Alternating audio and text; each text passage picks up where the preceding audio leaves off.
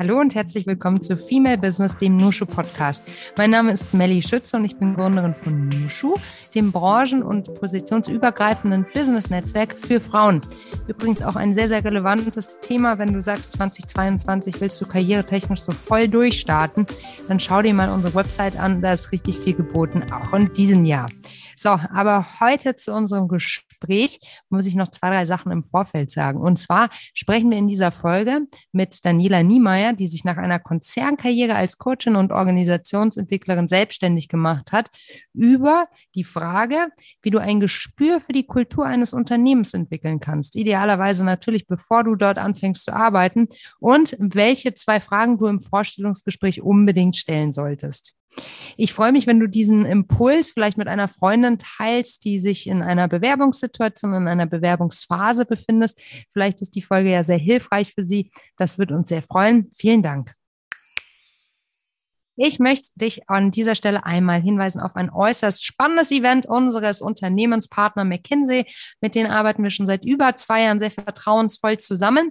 Und die haben ein ganz spannendes Event in petto für potenzielle Einsteigerinnen im Bereich Consulting. Also wenn du sagst, Consulting klingt für dich spannend, McKinsey auch, dann schau mal in den Show Notes. Bewerben kannst du dich bis zum 23.01.2022.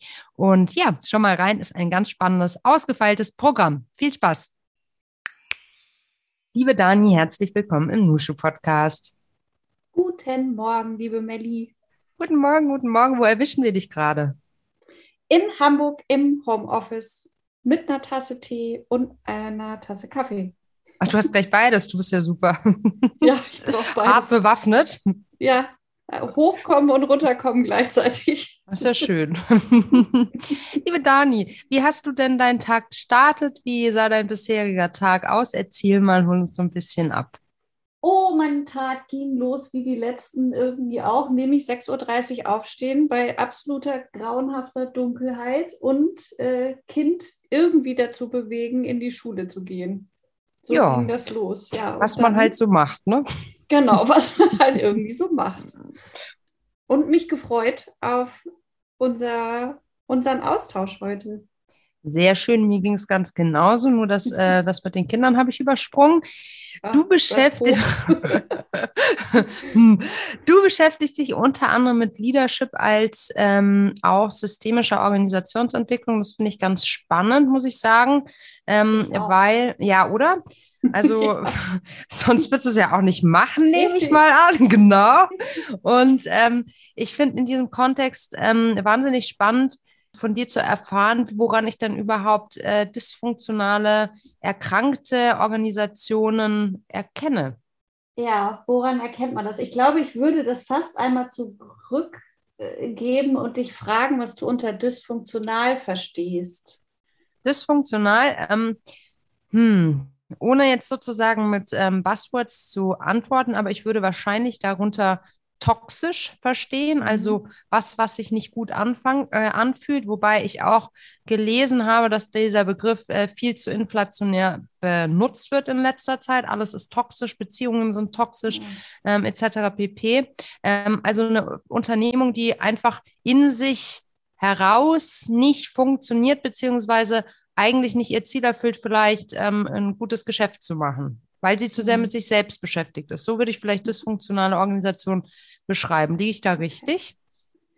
Ähm, ich weiß gar nicht tatsächlich, ob es sowas wie eine Definition gibt. Da müsste ich mal bei Wikipedia äh, nachgucken. Aber also ich würde vielleicht das aufgreifen, weil du so zwei Ebenen genannt hast. Und die müsste man auch wahrscheinlich so ein bisschen, also nicht getrennt voneinander, aber zumindest mit der Wahrnehmung von zwei Ebenen betrachten und, und, und auch gucken, wie die miteinander irgendwie so im Wechselspiel sind. Aber ich höre so ein bisschen raus, natürlich einmal die strukturelle Ebene, ne? also das dysfunktional kann ja sein, dass da Strukturen gewachsen sind über die Zeit, die mit den Anforderungen, denen sich das Unternehmen gegenüber sieht, nicht mehr, nicht mehr funktionieren, ja, weil sie irgendwie veraltet sind oder äh, äh, hochbürokratisch geworden sind. Das sieht man ja Genau. manchmal ne, bei, unseren, Mhm. bei unseren Behörden.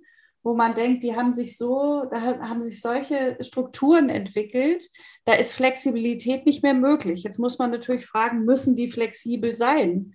Ja oder nein? Also es hat immer auch so ein bisschen damit zu tun. Äh, Aber müssen unter. Die, mh, Entschuldigung, sind die Strukturen, kein Problem, mh. sind die Strukturen sozusagen noch funktional für den Anforderungen, die sich das Unternehmen äh, gegenüber sieht? Also das ist so ein bisschen die strukturelle Ebene. Und die andere Ebene ist natürlich die Kultur, ja, also eine kulturelle Ebene, ähm, wo du siehst, also geht es den Menschen gut? Ja, also wie du gesagt hast, das fühlt sich nicht gut an. Ähm, das sieht man, also für mich sind Indikatoren ja sowas wie Krankheitsstände, und, und äh, ja, Mobbingfälle, die, mit denen man das zu tun hat. Das sind jetzt ganz extreme Auswirkungen, aber dazwischen ist natürlich viel Zone sozusagen, ähm, die jemand individuell oder sogar als Gruppe äh, als dysfunktional empfinden kann. Das war mhm. sehr lang ausgeführt, ne? aber ja. macht das so ein bisschen Mhm, aber es ist total, ja, unbedingt. Also ich finde das höchst spannend. Also die strukturelle, also ich habe ja vorhin in meiner persönlichen Definition da wirklich verschiedene Sachen durcheinander geworfen, aber die strukturelle Ebene, das ist aber nicht die Ebene, mit der du in erster Linie arbeitest, oder? Ja, doch, auch. Mhm. Also ich äh, gehe immer rein und sage, das ist der natürlich ein sehr systemischer Ansatz, aber mhm. das habe ich mir ja auch so ein bisschen äh, mit reingeschrieben äh, du kannst, glaube ich, Unternehmung und Organisation ähm, nicht nur auf einer Ebene bearbeiten, sozusagen. Mhm. Also du kannst Kultur nicht ohne Strategie und Struktur denken. Unbedingt. Mhm. Ähm, und ich glaube, manchmal ist es sogar das Sinnvollste, auf der strukturellen Ebene anzufangen, äh, auch wenn es um kulturelle Aspekte geht mhm. weil man ja so schön sagt, dass man Kultur nicht aktiv beeinflussen kann. Ähm, du kannst das ist so ein ja ein spannender Satz. Man kann ja. Kultur nicht aktiv beeinflussen. Das muss nee, ich jetzt also man kann sie lassen. beeinflussen, mhm. aber man mhm. kann sie, sagen wir so, man kann sie beeinflussen, aber man kann sie nicht entscheiden. Also du kannst nicht hingehen und sagen, mhm. wir ändern jetzt die Kultur. Das Weil Kultur ja was Gemeinsames ist. Das, da muss sich ja jeder einbringen aus dieser Perspektive sozusagen. Richtig, das wäre, das mhm. wäre sozusagen, wir verändern Menschen. Ja, mhm. und ähm, oder wir verändern Verhaltensweisen von Menschen. Mhm. Das, das geht, das kann mhm. quasi nur jeder für sich entscheiden, sozusagen. Und ähm, deswegen äh, spielen wir so gern über Bande. Also über Bande Kultur beeinflussen heißt über äh, Struktur zum Beispiel, ja, also mal hinterfragen, ob das alles noch so sinnvoll ist. Ähm, wie mhm. werden Entscheidungen getroffen? Wie sind Kommunikationswege? Und immer so ein bisschen hinterfragen der, mhm. dessen, was so selbstverständlich erscheint. Mhm. Wie, wie, wie gehst du dann vor? Also wenn du jetzt in eine Organisation kommst und merkst, okay, strukturell ist hier echt so ein krasser Überbau von mir aus da oder eigentlich ist auf dem Organigramm gar nicht mehr so richtig ersichtlich, wer jetzt eigentlich was macht und wo, wo die Zuständigkeiten liegen. Also das, ähm, das ist ja schwierig zu gestalten. Ähm, es ist ja nicht äh, sozusagen Plan eines Hauses, wo ich sagen kann, okay, ich nehme die Wand raus und dann passiert äh, Folgendes, sondern wir haben es ja hier immer mit äh, Einzelschicksalen und Menschen zu tun, auf den, die mhm. auf den jeweiligen Positionen sitzen. Wie kann man einen Strukturwandel dann sozusagen in einer Unternehmung, einer Organisation angehen, also im Prozess sozusagen?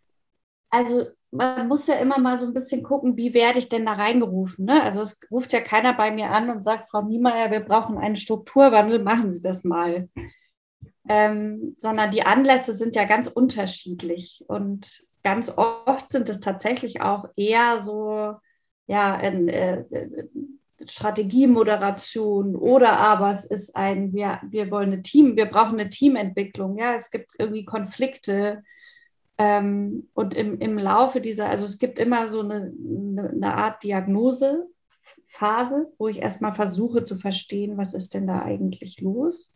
Und meine Erfahrung ist tatsächlich, dass es eben dieser strukturelle Aspekt oft, nicht immer, aber oft eine Rolle spielt. Das heißt, auch Konflikte in Teams sind sehr oft struktureller Natur. Das heißt, wie du gerade gesagt hast, Melli, äh, Rollen und Verantwortlichkeiten sind nicht klar abgegrenzt. Ja, äh, das Organigramm, äh, das so schön da auf dem Papier steht, hat mit der Realität nichts mehr zu tun. Und es sind hauptsächlich, also oder ganz oft, was ich erlebe, in 99 Prozent aller Fälle sind es Rollenkonflikte, die da entstehen, die da mhm. dann irgendwann auch so eine persönliche Ebene annehmen, aber ihren Ursprung hatten in, in unklaren Verantwortlichkeiten, unklaren Entscheidungen und so weiter. Und dann kann man sich das tatsächlich gezielt angucken. Und ich bin ja diejenige, die nicht aufdeckt, sondern eigentlich nur hinterfragt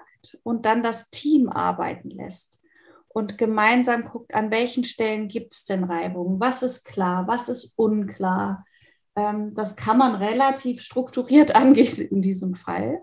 Und ganz oft in diesen Prozessen, und das ist halt das, was ich so spannend finde, wenn man an inhaltlichen Themen arbeiten, also vermeintlich auf der Sachebene ist, dann wird halt die Dynamik spürbar, die in so einem Team herrscht. Ne? Beziehungen und wie gehen die miteinander um. Also mhm. du kriegst dann die Kultur spürbar mit und mhm. kannst die dann, weil ich die halt von außen beobachte, die anderen sind das ja gewöhnt, so zu arbeiten, ja. Du hast mit deinem Team auch eine Art und Weise zu arbeiten, mhm. die euch wahrscheinlich nicht immer bewusst ist so. Und wenn das mhm. jemand von draußen drauf guckt, dann lässt sich das ansprechen und besprechen. Und das, das macht es halt so spannend. Mhm. Aber genau so das auf der inhaltlichen sofort. Ebene mhm. anfangen, finde ich immer gut. Mhm. Aber was würdest du mir dann jetzt empfehlen? Vielleicht hört ja gerade jemand zu und sagt, ja, stimmt, wenn ich so an mein Team denke, wir sind von mir aus gewachsen. Das könnte ja auch so ein Moment sein, wo vielleicht die Zuständigkeiten mhm. eher so im Daily Business entschieden werden, aber nie strategisch, äh, strategisch festgelegt werden in Verantwortlichkeiten, also in festen Zuordnungen. Was kann ich dann tun, sozusagen in der Reflexion? Ist das was, was ich auch als Führungskraft erstmal selbst beginnen kann, indem ich mir einmal aufzeichne von mir aus, okay, ich habe folgende Personen in meinem Team und die machen dies und jenes. Ähm, und dann haben wir aber noch die großen Schnittstellen. Also wie kann ich das vielleicht auch alleine schon mal für mich durchdenken, wenn ich gerade über die Weihnachtszeit ähm, die Muße finde, zu sagen, ich will da im nächsten Jahr, ich merke, da ist irgendwie vielleicht was ein bisschen in Schieflage gekommen oder wir haben ein bisschen was nachzuholen. Ich möchte äh, sauber ins nächste Jahr starten und möchte mir da jetzt schon mal Gedanken machen. Hast du da Tipps? Ich würde, also ich glaube, es ist immer sinnvoll, sich darüber als Führungskraft Gedanken zu machen, vor allem aber auch gemeinsam mit dem Team. Und ich bin kein großer Freund davon, das alles bis ins Letzte aufzuschreiben, ja, weil es ist sowieso ein dynamischer Prozess. Aber zumindest einmal klar zu ziehen, wo, wo sind, wer ist wofür verantwortlich, ja, also welch, welchen, welches Aufgaben- oder, oder Verantwortlichkeitsspektrum hat welche Rolle. Und was ich immer versuche, ist, Rolle und Mensch voneinander zu trennen. Also ich glaube, das ist eine der größten naja, nicht Denkfehler, aber sagen wir mal Perspektivfehler, die wir machen, dass wir so sehr an einzelnen ähm, Menschen uns festmachen und es eigentlich aber eher um Rollen und Rollenverantwortlichkeiten geht, die ja durchaus auch wechseln können, ne? gerade in so agilen Teams. Aber ja, es macht sehr viel Sinn, einmal zu, einmal zu gucken, Organisation ist ja im Prinzip nichts anderes als eine Arbeitsteilung. Ja? Also weil du nicht alles schaffen kannst, ähm, mhm. hast du ein Team, das dir hilft. Und dann gilt es wirklich idealerweise auch gemeinsam mal drauf zu gucken, zu sagen, was wollen wir eigentlich erreichen? Ja? Welche Arbeit teilen wir uns? Wer ist wofür verantwortlich? Ähm, wo gibt es Schnittstellen? Wo gibt es Spannungen? Was ist klar? Was ist noch nicht klar? Mhm ja, da, also da gibt es auch irgendwelche Vorlagen, die man sich äh, mal äh, nehmen kann und mhm. die gemeinsam gestalten. Mhm. Können wir da noch mal so ein bisschen äh, darauf eingehen, was du gerade gesagt hast? Das größte Missverständnis ist so ungefähr, dass man zwischen Mensch und Rolle nicht so ganz unterscheidet.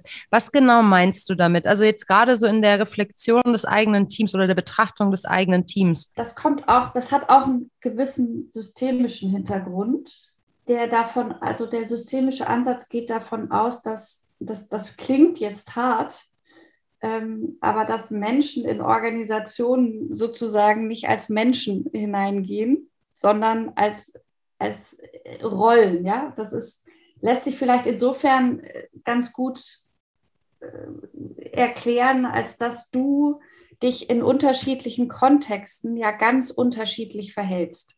Mhm. Ja, du bist zu Hause, die private Melli ist eine andere als die, die bei Nushu auf der Bühne steht. Mhm. Ähm, du bist aber auch eine Tochter und du bist eine Freundin und du bist vielleicht, keine Ahnung, äh, ob du ein Hobby hast, ja, Trainerin im Hockeyclub. Je nachdem.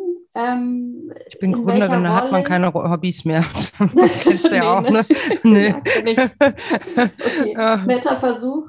Ja, genau. Aber es ist, also du, du, du gehst in ein Unternehmen und nimmst sozusagen, gehst da, füllst eine Rolle aus ähm, und entsprichst mit dieser Rolle sozusagen den Erwartungen oder eben auch nicht, die von dem Unternehmen an diese Rolle gestellt werden. Und ich versuche das immer insofern zu trennen, als dass es sehr hilfreich sein kann, zu sagen, also du kennst es vielleicht auch, dass, dass äh, sich oft Konflikte oder auch so was an, an einzelnen Personen festmachen. Ne? Mhm. Ähm, das heißt aber in dem Zusammenhang eigentlich nur, dass er vielleicht die Erwartungen, die an die Rolle, die dieser Mensch begleitet, ähm, einfach äh, nicht ausfüllen kann, ja, weil ihm diese Erwartungen nicht klar sind oder er vielleicht tatsächlich die Kompetenz nicht mitbringt.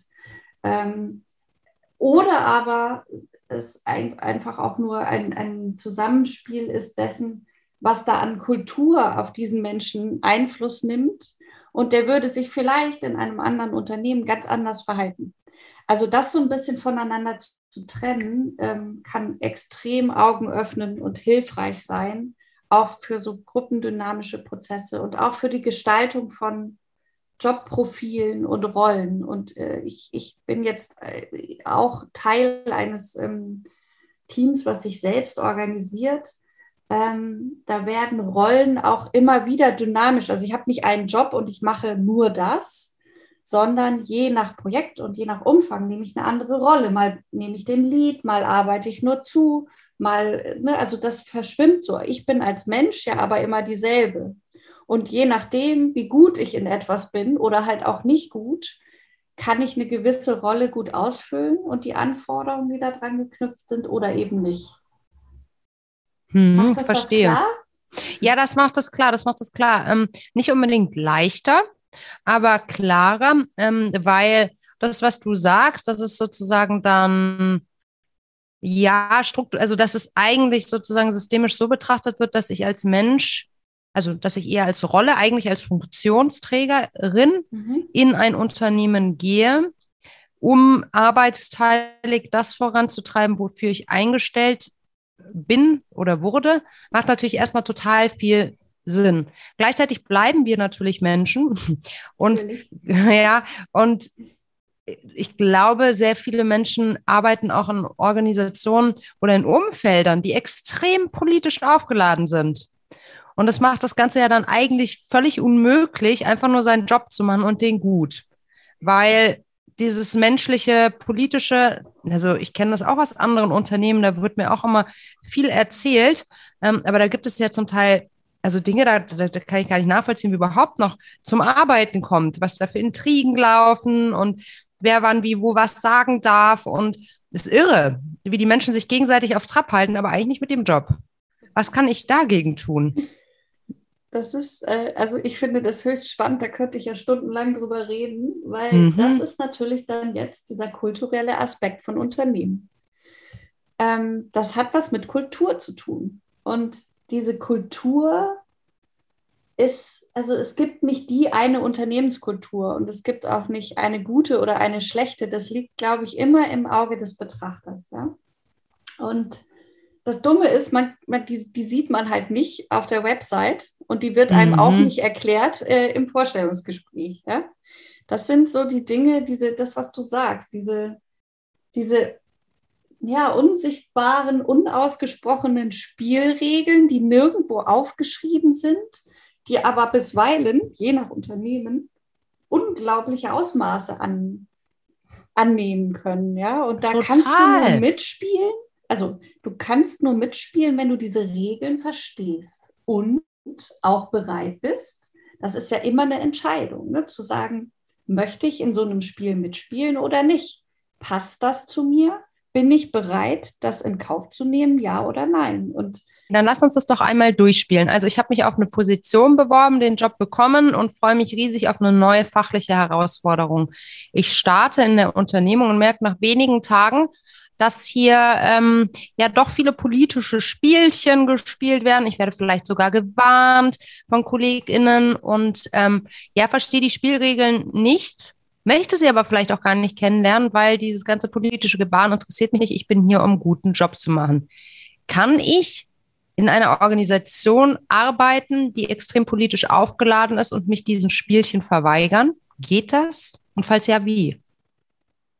Ich glaube, einer Unternehmenskultur kann man sich nicht verweigern, weil die spuckt einen Zweifel irgendwann aus. Mhm. Das ist zumindest meine Erfahrung.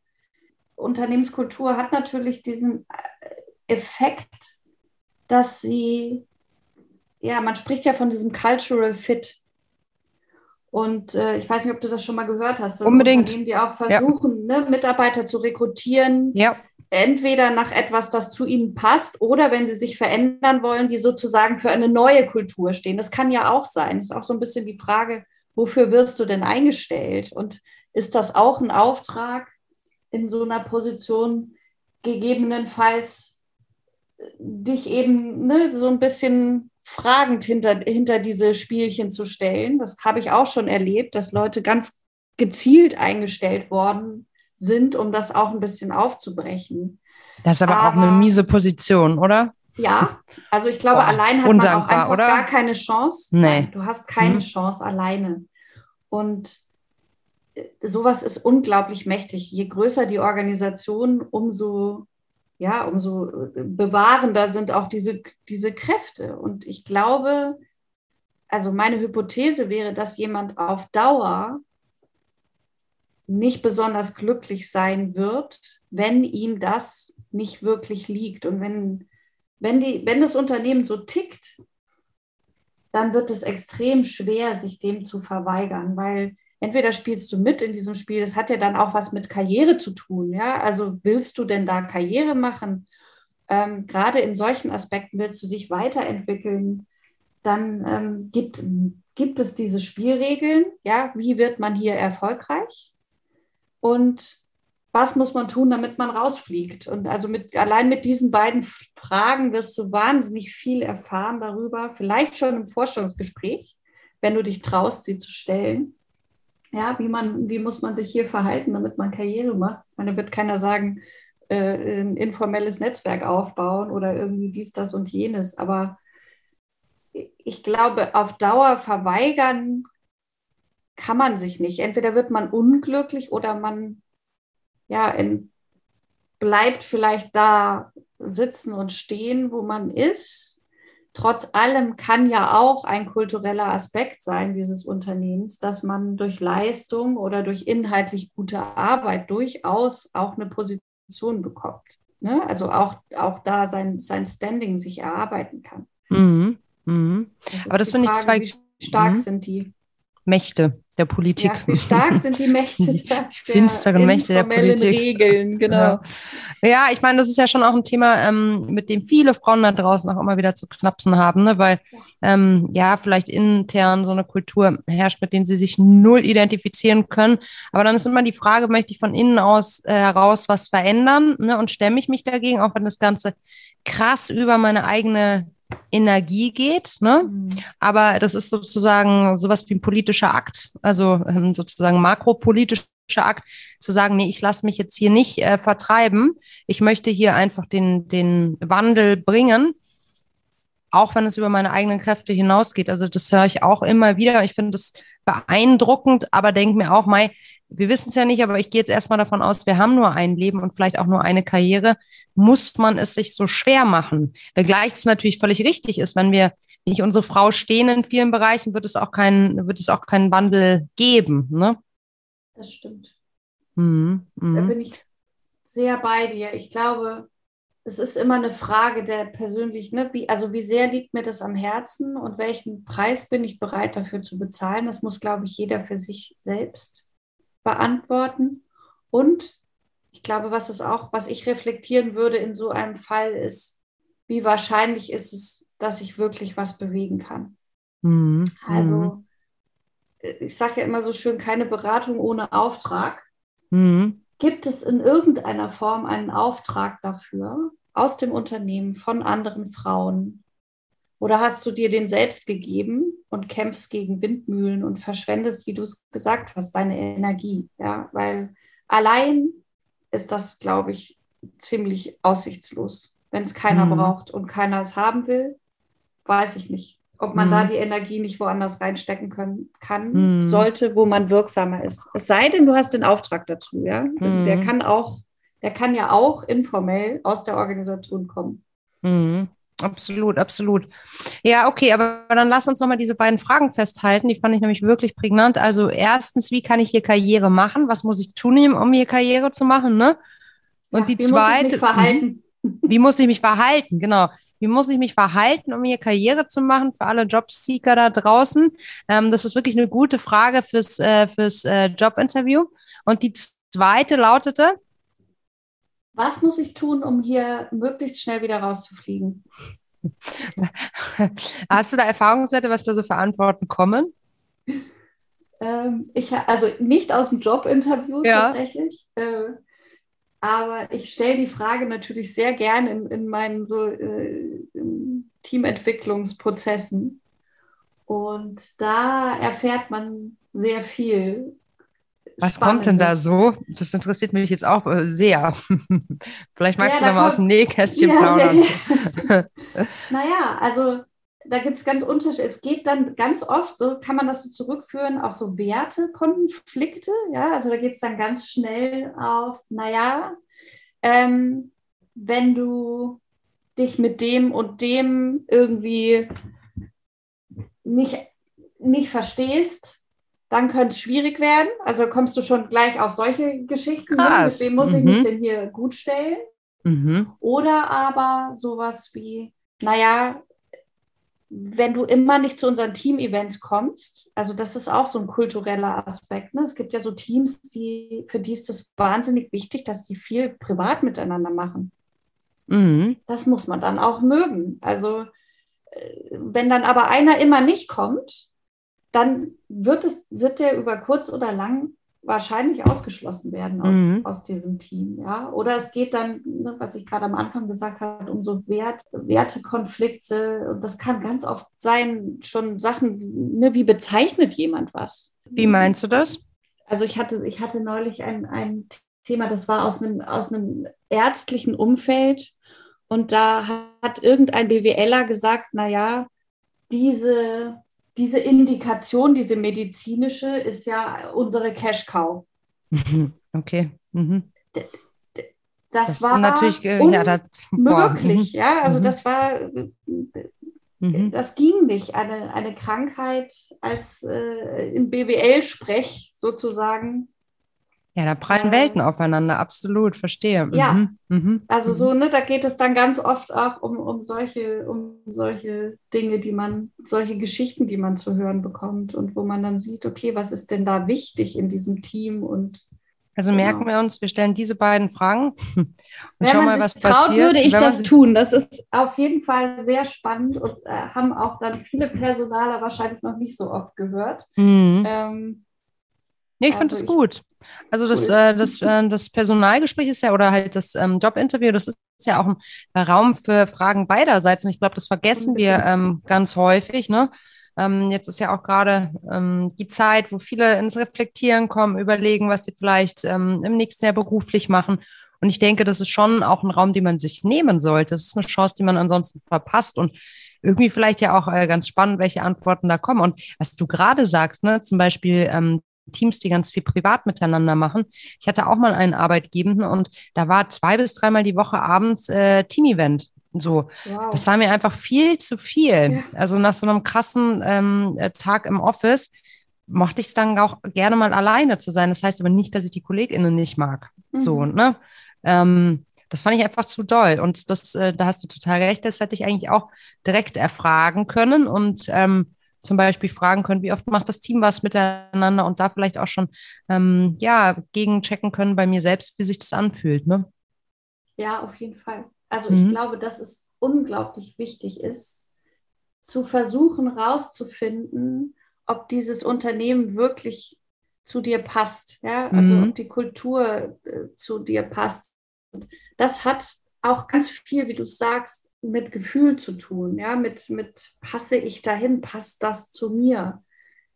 Bin ich bereit und warum äh, bin ich bereit, sozusagen ähm, da mit einzusteigen und dieses Spiel mitzuspielen?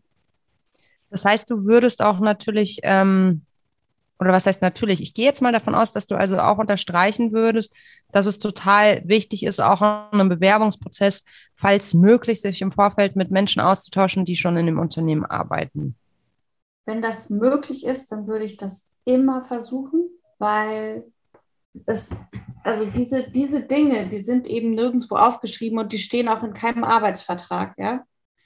Ähm, genau diese, diese, diese Spielregeln und die kriegt man fast nur im Gespräch raus, ja, und die kriegst du auch nur mit Erfahrung raus. Also meistens würde ich auch sagen, wenn's, wenn der Bauch ja sagt und der Rest auch stimmt, dann muss man es, glaube ich, ausprobieren und sich aber immer bewusst sein, dass man eine Entscheidung treffen kann. Ja, mhm. Und auch sagen darf, das passt nicht und nicht mhm. so einen jahrelangen Leidensweg dann irgendwie auf sich nimmt, wie du so schön gesagt hast. Wir haben ja nur ein Leben und mhm. nur nur einen beruflichen Weg, den wir gehen können. Und wir sind aber diejenigen, die darüber entscheiden. Ja? Und das sollte man nicht vergessen. Total. Sag mal, eine, eine große philosophische Frage, wenn wir so über Kultur sprechen, Unternehmenskultur. Gibt es keinerlei Möglichkeiten der Kartierung und der wissenschaftlich fundierten Beschreibung einer Unternehmenskultur? Ist dir da sowas bekannt, bewusst? Weil irgendwie ist es ja eigentlich schon relativ verrückt, wenn wir so drüber sprechen. Ich ähm, äh, drüber nachdenke, was du so sagst, das reflektiere, dann ist das ja so ein Riesenbereich. Und ähm, äh, ich kann mir nicht vorstellen, dass der Mensch sowas nicht versucht, irgendwie wissenschaftlich in irgendwelchen Tabellen oder durch irgendwelche Beschreibungen sozusagen festzuhalten. Welche, ja, oder natürlich. ist das, das bleibt wahrscheinlich immer sehr an der Oberfläche, ne? Ich, das würde ich noch nicht mal sagen. Ich glaube, es gibt sehr viele verschiedene Ansätze der Definition von Unternehmenskultur. Ich wette darauf, dass es irgendwelche Berater gibt, äh, die das auch äh, messen können die das Bauchgefühl vermessen wollen. Mhm. Die das Bauchgefühl vermessen äh, wollen. Ich weiß zum Beispiel, und das ist wissenschaftlich, äh, also es gibt sehr viele wissenschaftliche Ansätze dazu. Und der systemische ist ja, ist ja nur einer davon. Und auch da kann man ja beobachten. Also es kann man schon messen, weil man guckt eben auf Kommunikationsmuster, ja, man guckt auf Verhalten von Menschen. Und du kannst sehr wohl ähm, Teamumgang sozusagen messen, indem du abfragst, ja, wie viel Vertrauen oder wie, wie viel, viel Vertrauen haben wir ineinander. Ähm, da gibt es eine ganze Reihe von. Und ich, ich weiß zum Beispiel ähm, von jemandem, der, das kennst du bestimmt, äh, bei Kununu da haben die jetzt so ein, da kannst du Unternehmenskultur bewerten. Ja, also da ist ein wissenschaftlich erarbeiteter mhm. Fragebogen dahinter und davon gibt es sicherlich viele. Und auch ich versuche mich dem ja zu nähern, indem ich eine Diagnose mache und es gibt äh, bestimmt viele Ansätze. Ich gucke natürlich systemisch drauf, aber es gibt sicherlich auch andere. Ich, ich fand das ganz spannend mit Kununu, das habe ich äh, auch mhm. beobachtet und für mich ist das nur immer wenig aussagekräftig, wenn, wenn, also ich habe, ich habe, ich sehe keine großen Unterschiede dort. Ne? Und mhm. mein Ansatz ist halt, dass äh, eine Unternehmenskultur so individuell ist wie ein Unternehmen. Aber es heißt nicht, dass sie nicht beobachtbar mhm. ist. Mhm. Ich glaube, es ist nur schwierig, das für die Menschen, die da drin sind, das zu tun, weil mhm. sie einfach Teil des Ganzen sind. Aber ähm, es gibt sicherlich Ansätze und ich nutze ja auch welche, die, mhm. die helfen, ähm, das an die Oberfläche zu, mhm. zu bringen. Ja, also Unternehmenskultur ist ganz, ganz spannend. Wir haben ja auch unser Format ähm, Show and Tell, wo drei Unternehmen nacheinander Vakanzen äh, präsentieren und mhm. ähm, sich sozusagen potenziellen Kandidatinnen vorstellen. So ist ja erstmal ganz erfrischend, dass die Unternehmen sich nicht, äh, dass die Unternehmen sich vorstellen und man sich nicht ja, direkt selbst, genau, ähm, selbst vorstellen muss. Aber ich liebe das, dieses Format auch deshalb, weil es wird so klar, alleine durch die Menschen, die präsentieren und das Wording, das sie nutzen, mhm. die Beschreibung der Company, dass man sich irgendwie ein Bild machen kann. Das ist natürlich auch Schubladendenken, aber trotzdem hat man automatisch ein Gefühl. Und das finde ich eben so wichtig, dass man das Thema Gefühl auch bei der Berufswahl oder bei der Wahl des richtigen Jobs, sagen wir mal so, ne, nicht außen vor lässt und dass es immer mehr auch in den Fokus gerät, dass wir halt, naja, 360 Grad Menschen sind sozusagen, ne, und nicht nur FunktionsträgerInnen, ne. Absolut. Also meine Dann, große -hmm. Rede, auf -hmm. jeden Fall ähm, auch das Bauchgefühl immer mitsprechen zu lassen. Das weiß manchmal, deine Intuition weiß manchmal besser, was gut für dich ist, als du selber, als dein Kopf. Das ist mein Lieblingsspruch. Äh, glaub nicht alles, was du denkst. Mhm. ähm, und deswegen gilt es, das alles mit reinzunehmen, mhm. ja, für solche wichtigen Entscheidungen, die man zu treffen hat. Aber auch immer mitzunehmen, zu sagen, man kann sich auch wieder anders entscheiden. Total, total. Dani, ich würde gerne ähm, dich mal ganz kurz in einen neuen Beruf verfrachten. Und zwar wirst du jetzt Chefredakteurin eines Leitmediums mit einer sehr hohen Reichweite. Und ich möchte dich, yay, und ich möchte dich gerne fragen, welche Schlagzeile du zum Thema Bauchgefühl lesen würdest und was in dem Artikel stehen sollte. Das klaue ich mir jetzt von der neuen Narrativen. Mhm von dem Magazin, das habe ich neulich gelesen und fand das echt schön, dass äh, Fühlen das neue Führen ist. Fühlen ist das neue Führen. Und was steht in dem Artikel? Also, dass es mehr Psychologen und Soziologen in der Unternehmensführung gibt, ähm, weil es wichtiger denn je ist, Menschen zu führen, ja, soziale Beweggründe und Dynamiken zu verstehen, um Organisation der Zukunft gut zu gestalten. Das ist ein schöner Artikel. Mhm. Sehr aus dem Kopf heraus, aber ähm, ja, irgendwie so in die Richtung würde ich mich sehr freuen. Fühlen ist das neue Führen, finde ich total klasse. Das ist ähm, ein schöner Ansatz und schöner Blick in die Zukunft oder vielleicht auch in das, was unser aller Spielraum ist. Ne? Mhm. Jetzt geht's weiter mit einer Runde Quick and Dirty. Das geht so. Ich kriege schon meine, meine Ansagerstimme vom Rummel. Ich merke es schon immer selbst. Jetzt geht's los, jetzt geht's los mit einer Runde Quick and Dirty. Kommen Sie schnell, schnell, schnell. Das geht so. Ich stelle eine Frage und du antwortest idealerweise in einem Satz. Bist du bereit? Miep, miep. Oh, ich äh, hoffe ja. Los Wird dir jetzt schon schlecht? Genau. Mir ist jetzt schon übel, ja. Was war der Moment, der für dich dein bislang größtes Erfolgserlebnis war? Kündigung und Gründung meiner eigenen Firma. Was war die größte Herausforderung in deiner Karriere in den letzten sechs Monaten? Corona. Wer hat dich in deiner Karriere am meisten unterstützt bisher? Mein Mann. Welche Situation in deiner Karriere würdest du heute anders angehen als damals? Ich würde mir als Führungskraft auf jeden Fall einen Coach zur Seite nehmen. Was war dein größtes Learning in den letzten zwei Jahren? Veränderung passiert an Grenzen. Wenn du eine Sache auf der Welt sofort ändern könntest, welche wäre das? 50 Prozent der Vorstands- und Managementpositionen weltweit sind Frauen besetzt und davon sind mindestens die Hälfte Mütter. Wie ist deine Definition von Feminismus und bist du Feministin? Das passt jetzt gut zu dem, was ich gerade gesagt habe. Total. Top Überleitung, habe ich auch gerade gedacht. Tipptopp. Ich würde sagen, ich bin eine, auf jeden Fall. Und ich erinnere mich an ein Nushu-Meeting, wo ich ganz schockiert war, dass dieser Begriff sogar für Frauen immer noch negativ konnotiert ist. Da war ich ganz mhm. schockiert. Meinst du das in Hamburg? Ja, das war eins der ersten irgendwo mhm. an der Alster. Stimmt. Erinnerst du Richtig. dich daran, Melly? Ja, ja, ich erinnere mich. Mhm. Das war so eine spannende Diskussion und Höchst ich konnte spannend. gar nicht mhm. glauben, dass das noch so auch für Frauen selbst irgendwie, mhm. Dass sie gesagt haben, bin ich nicht, ja, ist total negativ konnotiert. Für mich überhaupt nicht. Mhm. Für mich ist das der schon sehr, sehr lange währende Kampf für Chancengleichheit. Und zwar, ich würde noch nicht mal sagen, nur für Frauen, ja, sondern auch für alle Menschen und äh, für alle, auch für Minderheiten vielleicht. Mhm. Ähm, aber vor allem auch für mich so gegen Sexismus, Kampf gegen unbewusste Vorurteile, Geschlechterklischees. Mhm. Ähm, ja. Ich weiß Wir wieder da. alle Feministinnen sein. Wir sollten alle Feministinnen Spruch, sein, ja. absolut, absolut. Ich weiß da, ich habe gerade überlegt, das war die Veranstaltung mit dem Titel Wie sexy darf der neue Feminismus sein? Und da hatten wir eine Podiumsdiskussion und da äh, gab es, das ist jetzt ungefähr, ja, drei Jahre her, so in etwa, würde ich so sagen. Ne?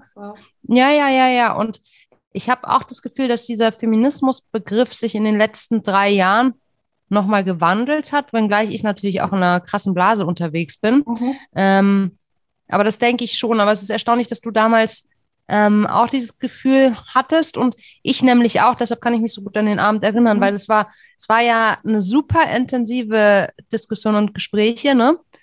Aber es Absolut. war wirklich erstaunlich. Ich meine, es waren ja alles Nuschus, so dass ja, man gesehen hat. Noch, ja. ja, ja, ja, nee. Also dass, dass selbst unter Frauen, die in einem Frauennetzwerk sind, die sich also aktiv einer ähm, Frauenbewegung angeschlossen haben, doch ganz unterschiedliche Herangehensweisen haben. Und einige sagten auch, das konnte ich auch irgendwie nachvollziehen, sie hätten halt keine Lust auf Schubladendenken im Allgemeinen. Deshalb tun sich mit dem Label so schwer. Kann man ja auch alles, ähm, auch also Argument, mh, absolut. Total, absolut, absolut, ja. absolut. Und deshalb, das war ein super intensiver Abend. Erinnere ich mich gern dran. Das sind ja immer so diese Gespräche, wo man die so im Kopf bleiben, ne? Ähm, ja. Wo man irgendwie so einen Aha-Moment hatte. Ja, Dani, es war wie immer eine Freude mit dir. Herzlichen Dank. Ebenso. Ja, ihr Frauen da draußen, die zwei Fragen, ich wiederhole sie nochmal. Wie muss ich mich hier verhalten, um hier Karriere zu machen? Und die zweite, was muss ich tun, um hier rausgeschmissen zu werden? Korrekt, Dani? Korrekt. Sehr Wenn gut. Wenn ihr euch traut. Los Raus geht's. damit. Raus damit. Danke euch. Tschüss. Vielen lieben Dank dir fürs Zuhören. Ich möchte dich an dieser Stelle noch in eigener Sache auf etwas hinweisen. Und zwar gibt es hier bei Spotify, vielleicht hörst du über Spotify diesen Podcast, ein neues Feature. Und zwar kannst du nun deine Lieblingspodcasts hier bewerten. Davor war das ja nur über Apple Podcast möglich und auch ein bisschen aufwendig zu finden. Wenn du uns ganz viel Liebe schicken möchtest, dann geh einfach auf unseren Podcast. Da sind oben neben dem Bild, auf dem du mich siehst, dem Coverbild, drei Sternchen. Nein, stimmt nicht, drei Punkte. Klick auf die drei Punkte und dann kannst du diesen Podcast bewerten. Gilt natürlich auch für deine anderen Lieb Lieblingspodcasts neben Nushu. Und das ist äh, auf jeden Fall eine tolle Wertschätzung für alle Podcaster da draußen. Freut uns sehr. Also, wenn du dieses Feature nutzen möchtest, freuen wir uns sehr, wenn wir direkt anderen Frauen zeigen können, dass dieser Podcast was taugt. Danke dir.